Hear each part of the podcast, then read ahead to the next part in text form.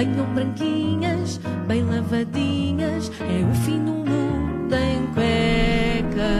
Olá, David Cristina. Muito bom dia. Bom dia. Então vamos falar de como a juventude está perdida. A juventude está perdida, é, venho falar Tens disso. noção que estás perante quatro jovens sim, aqui em sim. estúdio. Ah, sim, e eu próprio também sou um jovem, mas, ah, mas é isso mesmo. Vou dar uma de velhote e vou falar ah, de como estes jovens de hoje está tudo desgraçado. Vou fazer uma coisa que nunca ninguém fez, que é uma geração mais velha a queixar-se de uma geração mais nova. Ah, Exato. Nunca, Nunca antes visto. nunca. Nunca, não. Fraturante, fraturante outra vez. Então, vou falar de dois temas que me preocupam na juventude. Em primeiro lugar, é a moda dos jovens e dos cigarros eletrónicos. Ah, não sei se já ouviram falar disto, mas agora veio-se a descobrir ah, que está a causar toda a forma de falecimento ah, entre os utilizadores. É um problema muito grave.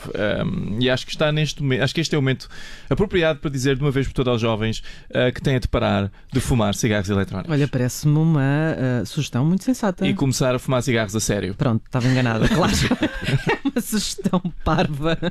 Porquê é que estás a recomendar aos jovens que fumem cigarros a sério, David Cristina? Porquê?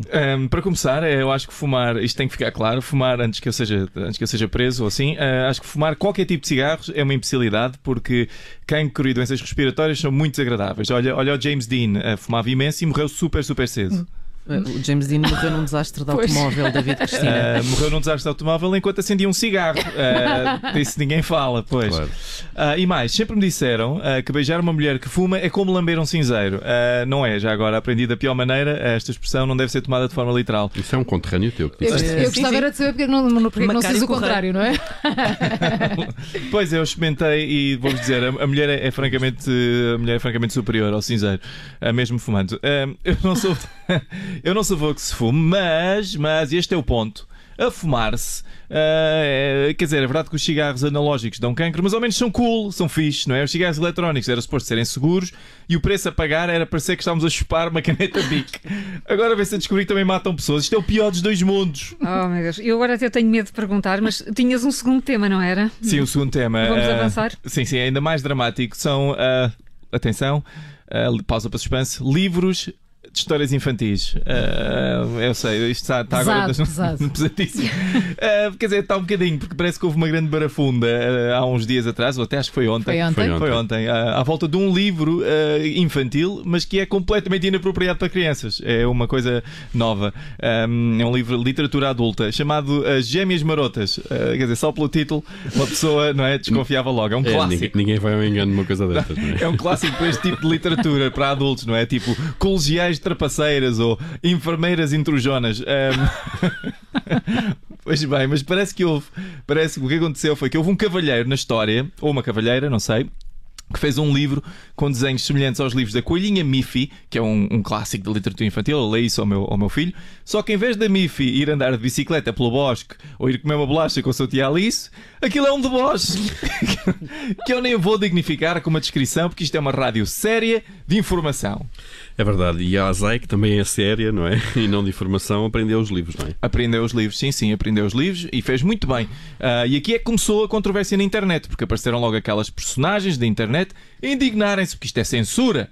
Opa, como é que, a sério, como é que eles têm energia para estarem sempre indignados? Que canseira! Eu, quando me indigno um bocadinho num restaurante, fico logo com o dia estragado, passo o dia a ganhar discussões com o empregado na minha cabeça. mas, mas vocês. não deve ser o único. Isso é não tão é? George do Seinfeld, não é? o dia inteiro. Eu devia lhe ter dito, eu disse.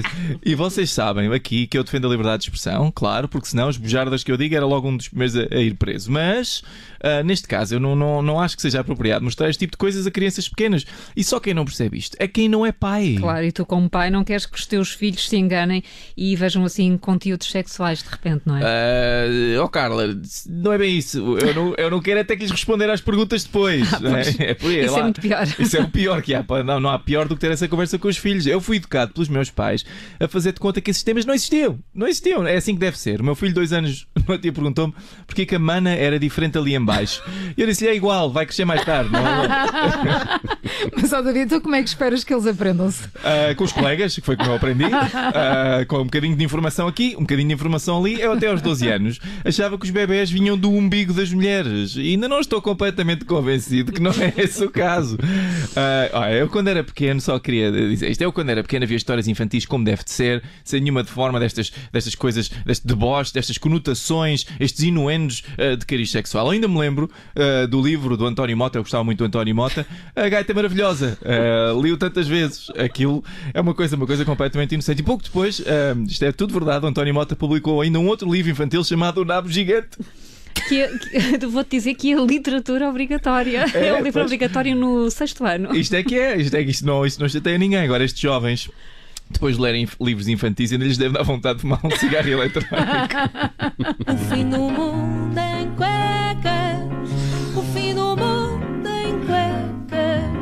Venham branquinhas, bem lavadinhas, é o fim do mundo em cuecas. E se não ouviu tudo, vai poder fazê-lo dentro de minutos no nosso site e também na app do Observador. Agora é hora de darmos voz aos mais novos. Temos WhatsApp Kids nas manhãs 360.